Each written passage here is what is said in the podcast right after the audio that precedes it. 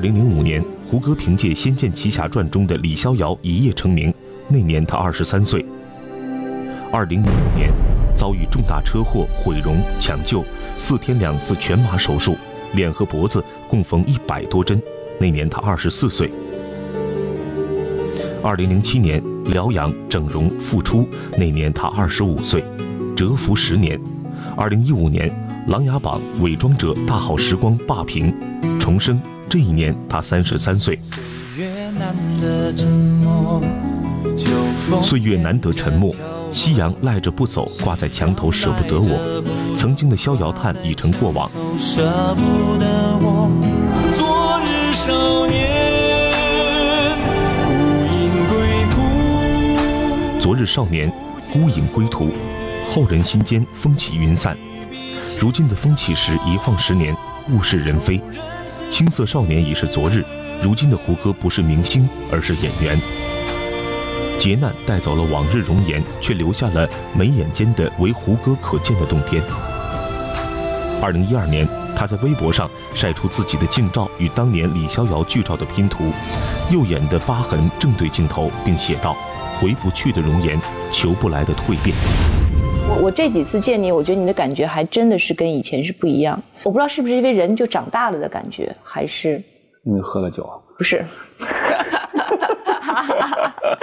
这才喝多少？这是，呃，这个这个对我来说已经开始起到作用了，开始慢慢放松了。太好了，谢谢给我这样的机会。谢谢谢谢。哎呀，你的确吃了东西了哈，别空肚子喝酒，那样就不太好了。哎，你的确是把头发这样完全梳上去，特别适合你。啊，我以前。我以前都是花仙子的发发发发饰，花仙子什么发饰？就是 就是那样的，然后又是那样的。其实我以前为什么老是有刘海呢？就不露额头呢？一个也是因为这个伤的关系，还有一个我老觉得脸长，我想说有刘海可以遮一点，就脸就没那么长，你知道吗？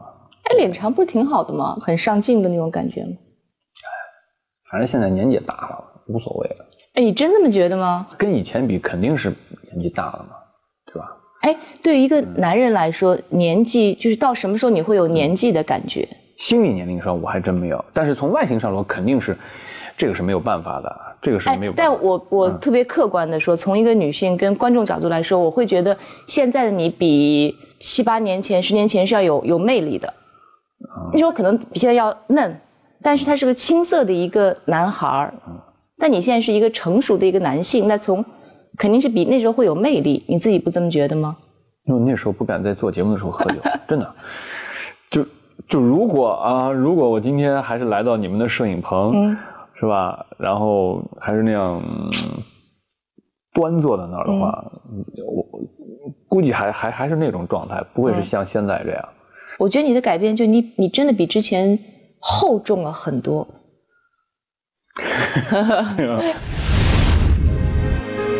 经历劫难，胡歌变得更加成熟。二零零七年六月二十二日，胡歌伤愈宣布正式复出，接受媒体采访，第一次来到《鲁豫有约》节目现场。给他勇气好吗？欢迎胡歌。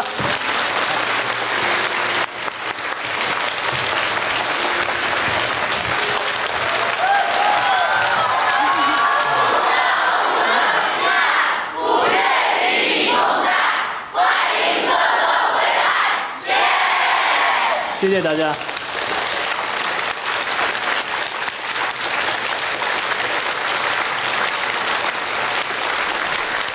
每次我很怕的就是你们嗓门都很大很大，已经开始哭了，擦擦眼泪，否则今天哭坏了怎么办？还不挺好的吗？别哭了啊，擦擦眼泪，都挺伤感的。我觉得胡歌挺好的状态，你自己怎么样？这两天重新回来开始工作，特别是见媒体。感觉怎么样？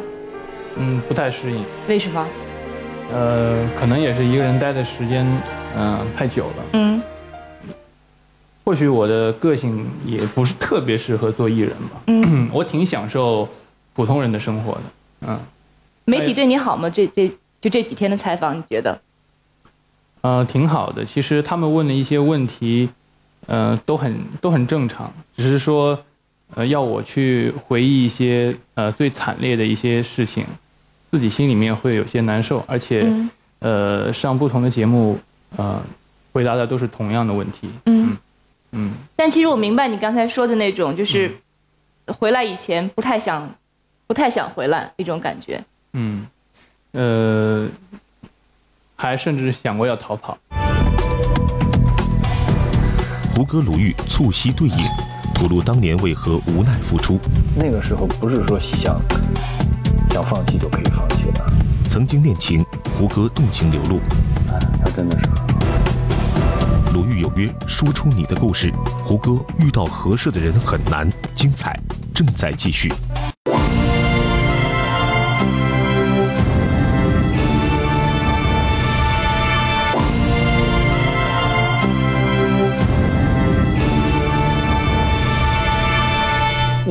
时候呢，那个时候真的还第一次，第一次是零七年。零七年，我我刚才在看之前那个那段录像，嗯，就觉得那时候是一个有点不是青涩，还有点紧张，非常非常的紧张。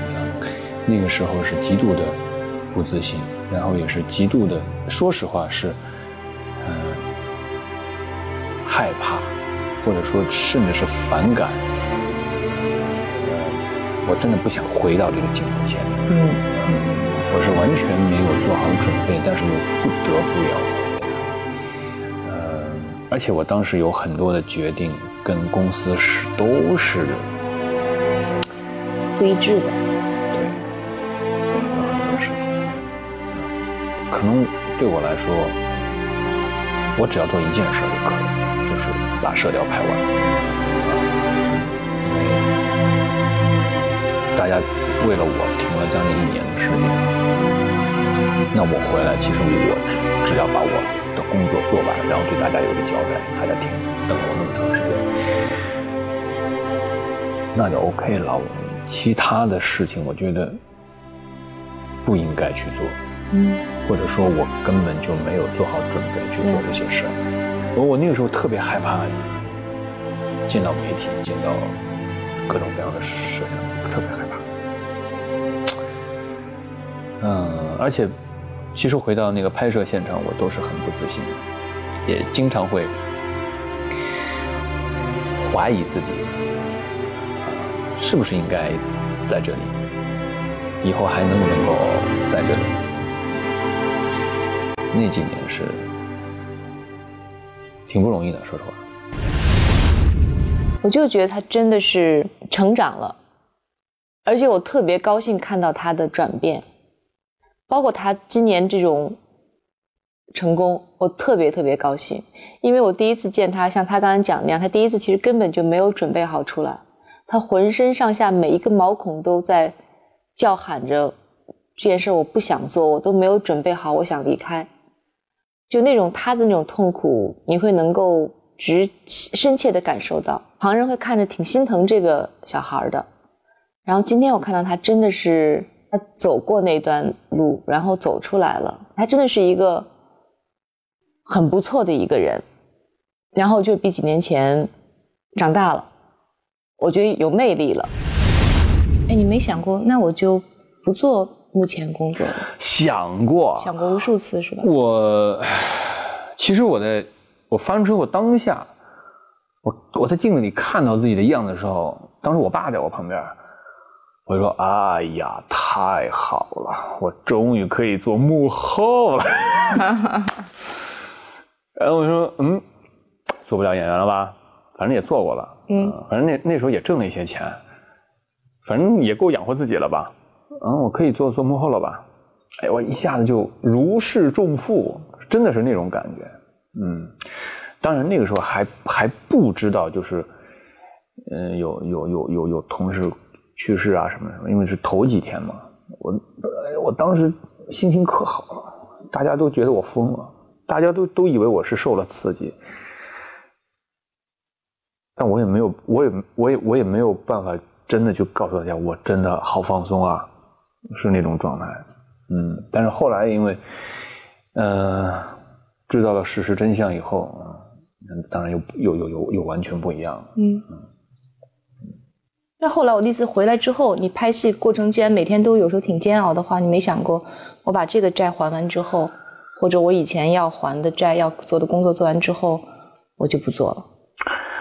想过呀，那个时候我也就真没有那么大的勇气去把那么多人给我的祝福和希望去把它放放在一边，嗯，因为从我出车祸到我复出那个。将近一年的时间里面，受煎熬的不仅仅是我一个人。嗯嗯，所以我回我再次回来的时候，其实我是背负着很多人的嗯期望。嗯，我是其实是有有很大的责任在那里的啊。嗯，那个时候不是说想想放弃就可以放弃了。嗯，但其实。每个人都在过自己的生活，没有谁会整天在想你的生活。就如果在那时候你真的就特别自我，甚至很自私，你就说我就此时此刻我受不了这种压力了，你真的走了，其实也就离开了。大家可能会觉得有一些伤感或舍不得，但那也就是那一阵子的事情。你有这么想过吗？我现在做的差不多就是这样的事儿啊，半年算什么？我只能说半年。你想怎样？你看，我我要说长了，谁愿意？谁同意？你这个计谋不错。完了完了完了。呃，是不是？不，但是你现在没有必要做这个做这样的决定。但是我觉得当初，其实我特别能够理解你当初那种心情，就是那种痛苦。我在想是是什么让你没有走那一步？就还是有一些让让你留恋的，否则的话。人经历过那样一场生死的历练之后，没有什么是舍不下的。其实，不，不是的，真的不是的。那个时候，我反而会特别去在乎别人的想法啊，因为就是我出了车祸，当公司跟我说我们不换人，我们就等，就从那一刻开始，其实我的压力就已经已经超级大了啊。从那一刻开始，我就知道，我接下去做的每一件事情。其实都是在为了这么多人的期待而在做，所以你这碰到的人还都挺有情有义的。对对，嗯，所以你必须要，你给了我这些，我一定要回报你同样的情谊，就这么简单。嗯。曾经恋情，胡歌动情流露。你让一个靠谱的人错过了，我说句让你今天晚上睡不着的话。哎，那真的是。哎呀，鲁豫有约，说出你的故事。胡歌遇到合适的人很难，精彩正在继续。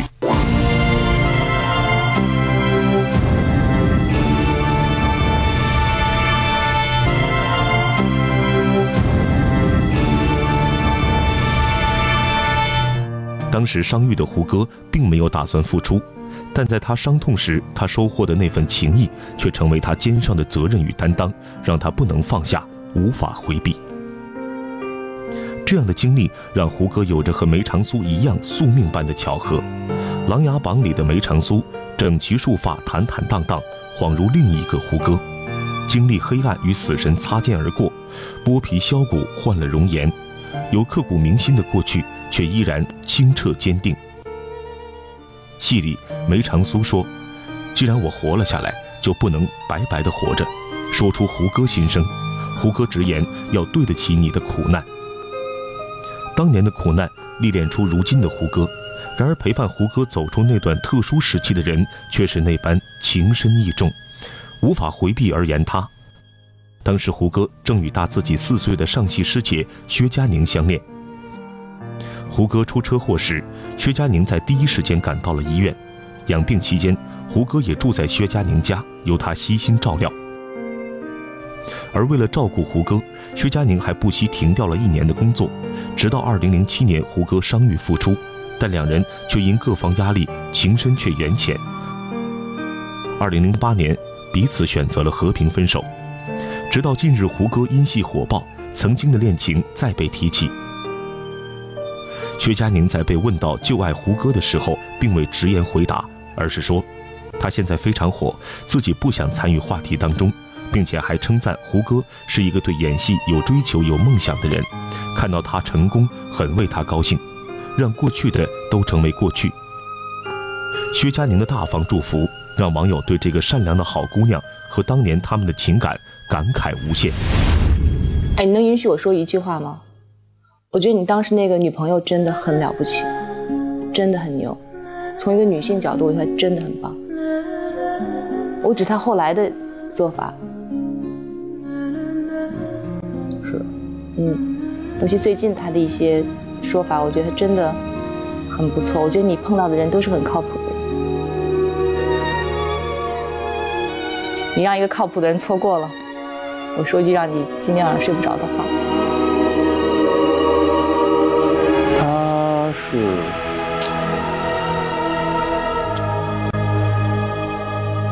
哎，他真的是很好。现在永远是最好的时候，如果你明白我在说什么的话。哎呀。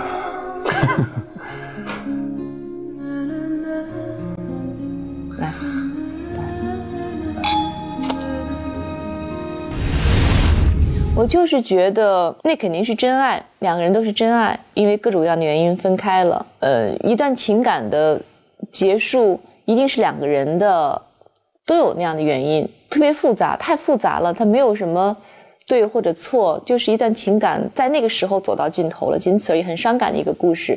而两个人其实可能是合适，这是我的个人的感觉。但是徐佳宁让我最感动、最欣赏的一点在于，他们俩分手之后，就是前一段时间有媒体问到他。她那种应对，我觉得作为女性，我特别的佩服。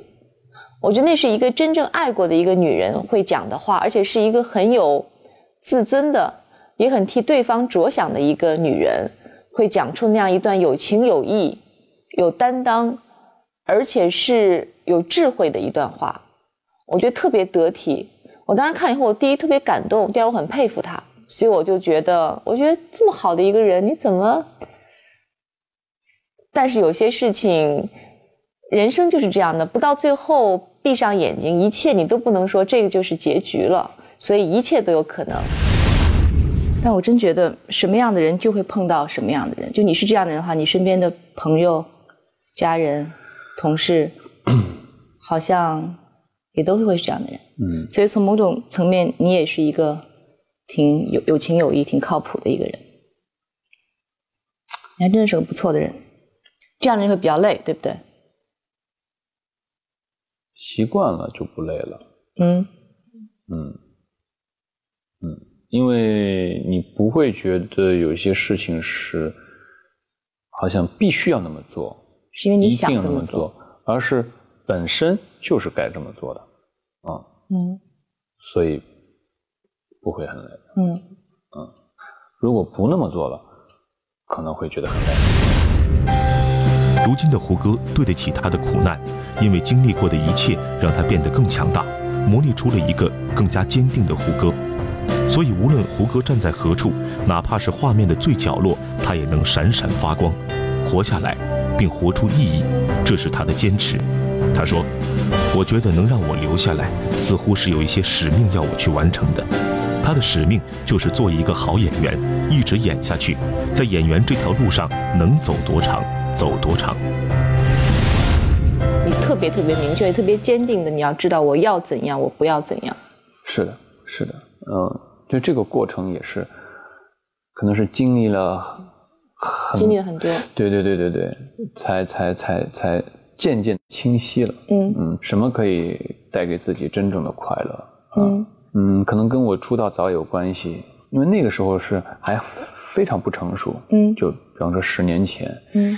就我我因为我太幸运了，可能第一第二部戏就已经到了那样的位置，然后当我自己还没有做好准备，还没明白这怎么回事的时候，就一下子被抬到那个位置上了，然后就各种各样的事儿都会来找你。那个时候自己是没有判断能力的，嗯，那可能呃别人告诉你应该怎么做，我以为啊那就那就该怎么该怎么做，嗯啊。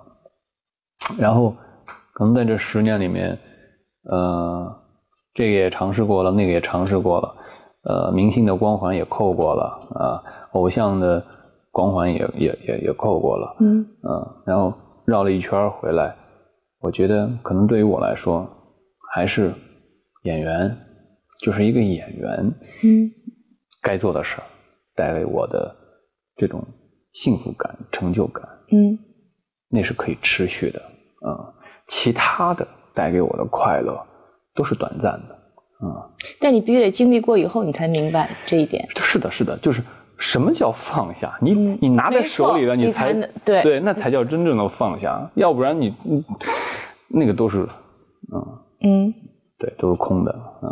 我明白，嗯。就其实你现在对像你说，你你可以选择我一直做一个特别红的一个偶像啊，或者我做一个演员，这其实是两条路，对，完全不同的两条路，对对对对对对。但其实可能一直做那个偶像，相对来说目前是比较容易的一个选择。做演员是个比较难的一个，并不是，并不是。我觉得对我来说，可能做演员比较容易，做偶像很难。为什么呢？因为做偶像的话，可能我就，比方说我现在我就不能这么做了，我肯定是，对对？对吧？但你不觉得做一个好演员很难吗？就你要走的那个路，其实是更更不确定。就那个剧本，你更不知道都给你写了一些什么。嗯，但是我有好运气啊。嗯，那倒是。嗯，你看啊，我真的是很。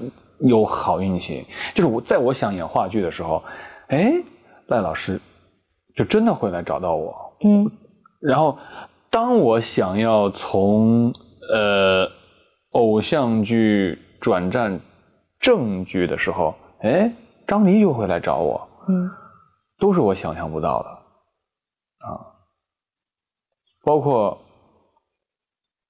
孔笙导演、侯鸿亮，包括。姜伟老师，真的，我觉得我还是运气挺好的。嗯，你现在还会在意自己在镜头上好不好看吗？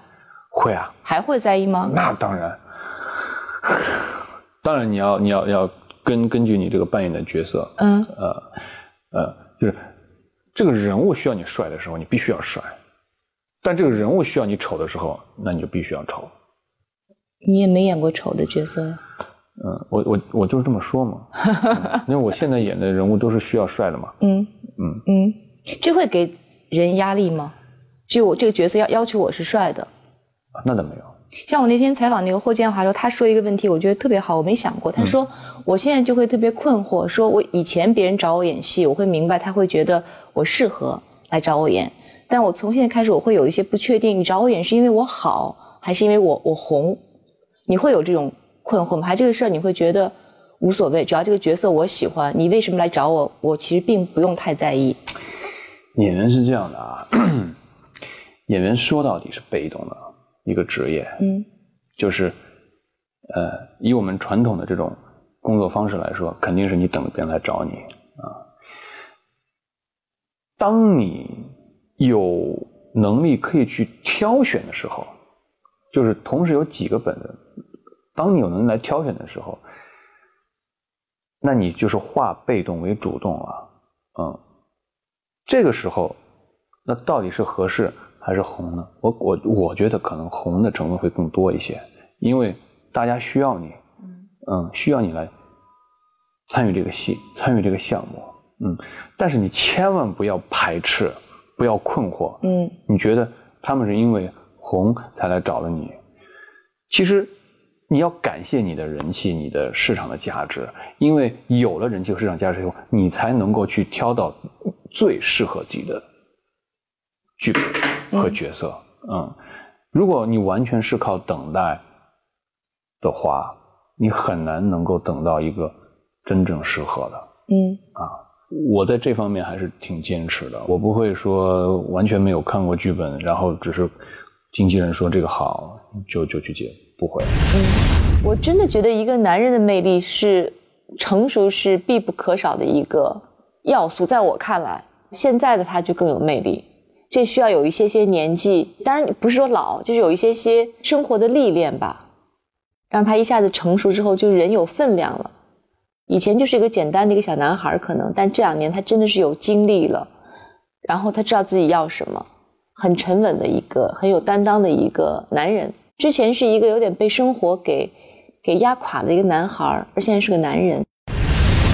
有一次采访，别人问你说，好像你拍电影不多，你说那这方面我其实认识特别清醒。就当可能我还没有到那个时候，我到那个时候的话，可能自然就会有那样机会来找我。那我觉得你现在是已经到了那个时候了。嗯，不知道。对啊，因为你在什么位置就做做什么事情，对，就做什么样的事情嘛。那以前大家觉得可能胡歌在电影这方面没有太多的号召力，所以不会有很好的项目来找你。嗯，然后我然后来找我的一些嗯剧本，我看了以后，我觉得，嗯，这个如果是作为嗯踏入电影圈的作品的话，它没有说服力，那还不如再等等。他演了够多的电视剧了，他再拍一部，少拍一部，其实就这个钱你赚不赚的问题了。我觉得多赚这个钱，少赚这个钱不会有什么根本性的改变，呃，对知名度也真的不会有什么影响。他现在可能真的是需要静下心来等一部好的电影，或者我先让这一段其实挺沸腾的时光，那过去之后。可能作为一个演员，会有更加平静的心态去面对今后的角色。我觉得偶尔你把拳收回去再打出来，可能会更有力。你自己觉得你会有变化吗？就是，呃，当你在不同的处境当中，当外界对你的可能反应是不一样的时候，你你会有不同的那种改变吗？嗯，我啊，如果我跳出来看的话。可能我我我我一一年、一二年、一三年这三年，可能事业是处于一个比较低潮的时候，没有什么很有影响力的作品，也没有什么太多的。可是感觉一直在看到你的戏，不多。OK，嗯，不多，嗯。然后现在一五年好像有有有挺好的，就这个是在一个一个一个客观的视角来看。嗯嗯。但是对于我来说，我觉得没有什么，就是我一一年也是这么过，然后我我现在也是这么过，嗯。其实啊，我我现在能够让我特别开心啊、特别兴奋的事儿，就是演了一场特别厉害的戏，嗯啊，那就能开心很长时间。那你会有特沮丧的时候吗？有啊，有啊。比如今天场戏没拍好，你会特别沮丧？会的，会的。所以你的本质还是一个，我能说是个快乐的人吗？还是一个偏悲观的一个人？我就是一个自娱自乐的人。你，我告诉你啊，我我是什么呀？我我我算是一个悲观的人，但是我永远可以自己把自己给治好了。我可以用我自己的方式来扭转自己的情绪。嗯，我太想向你学习，你怎么做？怎么扭转自己的情绪？就是很多人会说胡歌就是个逗逼，你知道吗？嗯，我不是说刻意的要去要去要要要去开玩笑，还是还还是耍宝，不是的。可能我已经养成一种习惯了，就是当我特别累的时候。或者我情绪低落的时候，我会去转换一个频道，啊，这已经变成一种，真的是一种习惯了，不用去去去去思考，还是还还还是要干什么？比方说，我在这个频道，我在这个嗯沮丧或者失落的频道，我觉得我已经到一个极限的时候，我嘣我就会跳到另外一个频道。嗯，我好像能够明白，像有一个开关一样的是吗？嗯嗯嗯。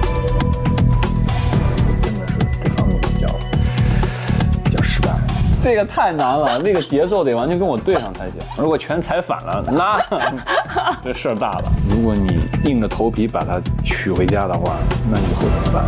鲁豫有约，说出你的故事。胡歌遇到合适的人很难，精彩正在继续。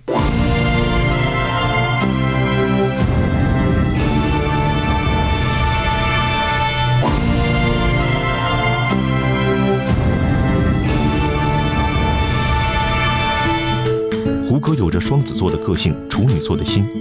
剧组中高压的工作状态下，他练就了特别的减压方法。灵儿，眼累了，就把眼睛闭上吧。逍遥哥哥我不要，我不想闭上眼睛。睡一会儿吧。至尊宝，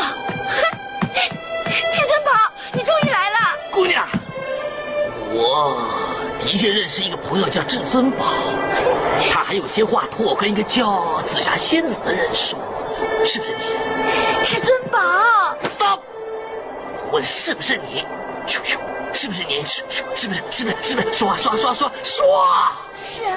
对啦，他说他已经回到从前的地方，还希望仙子你能够早日找到一位如意郎君呐。积极、阳光、搞笑，可是，一旦离开了剧组或者待在家里，生活中胡歌开始变得沉稳、安静、忧郁，如同一个意味深长的电影，一个长镜头到底。所以你是一个很会跟自己相处的一个人，对，也会独处的一个人。我不是那么的享受独处，嗯，哎呀，处女座是是真的是很难搞的，我我有时候真的，我就是真的不用告诉我，我啊，我服了你们处女座。我我自己是承认的，因为我自己的情绪管理，呃，虽然说我有很多的方法，有很多的方式。但是我经常是可以知道是有问题的，比方说，我我我需要空间，我是一个非常需要有自己空间的人。嗯。可是时间一长呢，我就觉得，我我我我我需要交流，我需我需要沟通，嗯，我我需要朋友，啊，我需要到人群里去。我没有一个让我一直能够维持的状态，没有。我总是觉得，吃了甜点了，我得吃点咸的；吃了咸的，我再吃点酸的，是这样的一个过程。那就很简单，你需要人群的时候，你到人群中去；你需要一个人的时候，你再回到一个人的状态里面。嗯，对，就是理想状态是这样的。这样的人就目前很难在一段情感当中，你想一个人让你消失你就消失，让你在我身边你在我身边，这就比较难了。对，所以我真的是这方面比较比较失败。总会有一个能够适应你这种性格的人出现的。这这个人太伟大了。这个人他就需要需要有这样一个人，就是他也需要有有有偶尔有人陪伴，偶尔一个人独处，你会碰到这样的人。嗯，那他的节奏得完全跟我对上才行啊。对啊，这个太难了，那个节奏得完全跟我对上才行。如果全踩反了，那 这事儿大了。但真的这点。因为你现在在这样一个事业的一个一个阶段，你会越来越忙，然后你可能会需要不得已变得生活会越来越越狭窄，所以个人生活其实会难的。其实事业成功跟个人的幸福总是成反比的，你不觉得吗？其实以前都觉得女性是这样，男性其实也也差不多。如果你对情感是有很高要求的一个人的话，我这方面是比较悲观的一个人。嗯，赞同。嗯。刚刚三十三岁的胡歌，事业正值上升期，曾经幻想能够二十六岁结婚，二十七岁当父亲的他，如今却还是单身，情缘难定，曾经的恋情都已成为过往，谁知何时会峰回路转，转角遇见那个合拍的他？但是对于胡歌的情感，胡妈妈更是着急。胡歌透露，早在二零一零年时，母亲就多次为他安排相亲，然而安排的毕竟不如注定的。相亲也曾让胡歌不知所措，不是累趴下就是喝趴下，我不会爱了吗？我到底在干嘛？如果明天去领证，你们会祝福我吗？眼泪狂飙的夜晚，我为什么会做艺人？妈妈，你开心吗？我尽力了。但是你妈对你的生活的掌控能力还是挺强的吧？比如说情感，如果这女孩你妈不喜欢，你一定不会娶她的，对不对？对，来，干对一半。怎么叫对一半呢？那一半那一半怎么不对呢？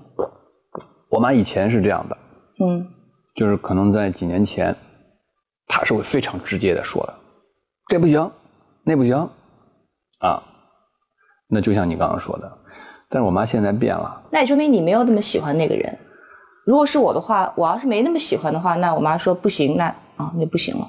但是我真的我很确定我很喜欢他的话，那我一定会要对抗全世界的。但我不知道男的会不会这样想。我做不出这样的事情，因为我还是要顾全大局的。你毕竟还是要过日子嘛。如果你你硬着头皮把他娶回家的话，那以后怎么办呢？那就是还没那么喜欢。你也是为了他好呀，是不是？不是。这个。真的男，我觉得男孩男男男孩跟女孩考虑角度可能不一样。但他的确是属于比较靠谱、很很靠谱的一个男人。包括他对于婚姻的看法，我觉得比我成熟。就在我看来，我会觉得为什么你妈不同意，你就觉得，但他是有他的道理的。他他觉得婚姻就是过日子，我会觉得婚姻跟过日子有关吗？婚姻难道不是因为爱情吗？就是我的想法其实不靠，是不切实际的，他是更切实际的。所以他如果这事情我没想明白的话，我不会去做的。那一旦我做的话，我就会把它做下去的。他可能会比一般的这个年纪的人会更加的，应该是挺靠谱的。不过因为我们只看到这一面，他一定还有他那种小孩那一面，也也会有。再说回来，我妈现在变了嘛？嗯。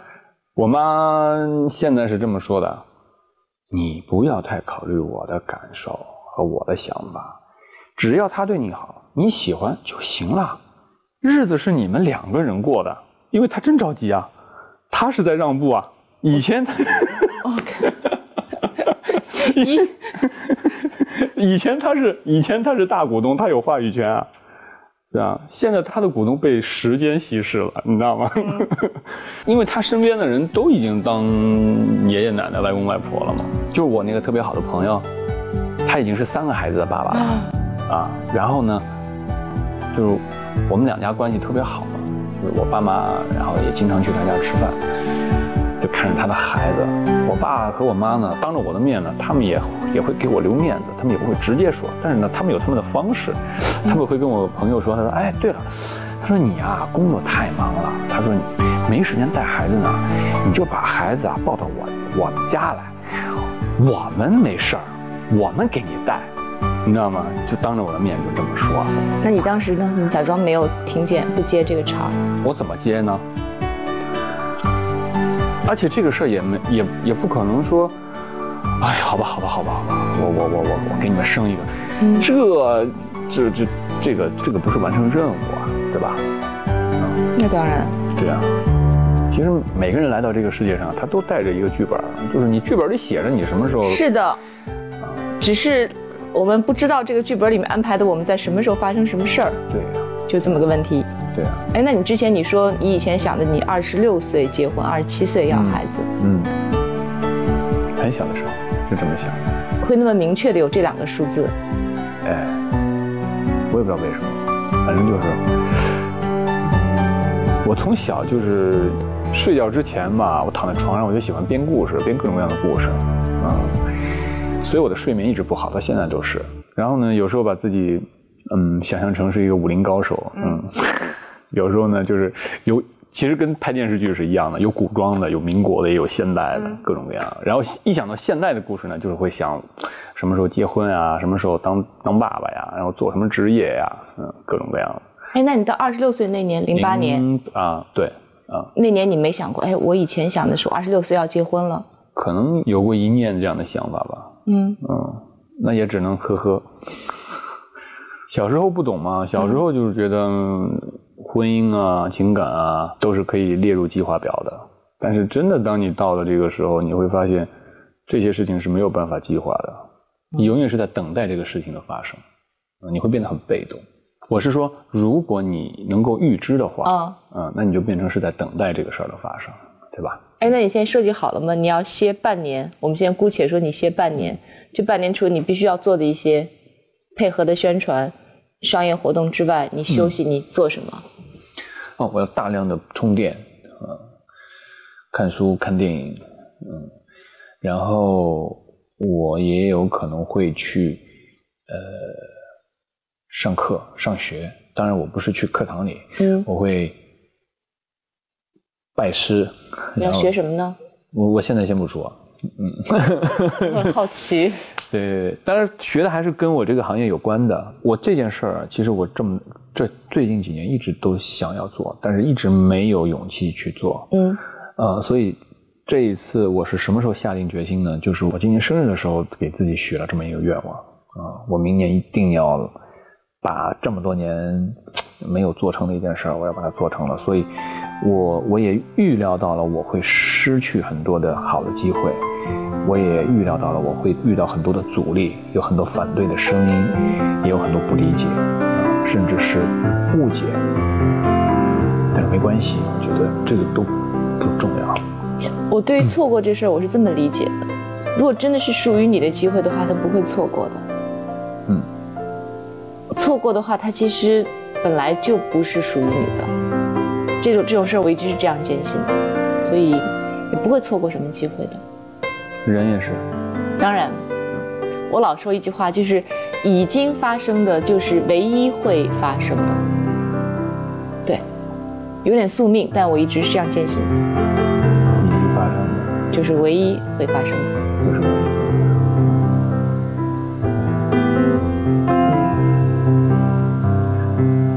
是的，我因为我有时候会想，就之前不是那个穿越题材的戏，很火吗。我也时常会问自己，如果我回到十年前，我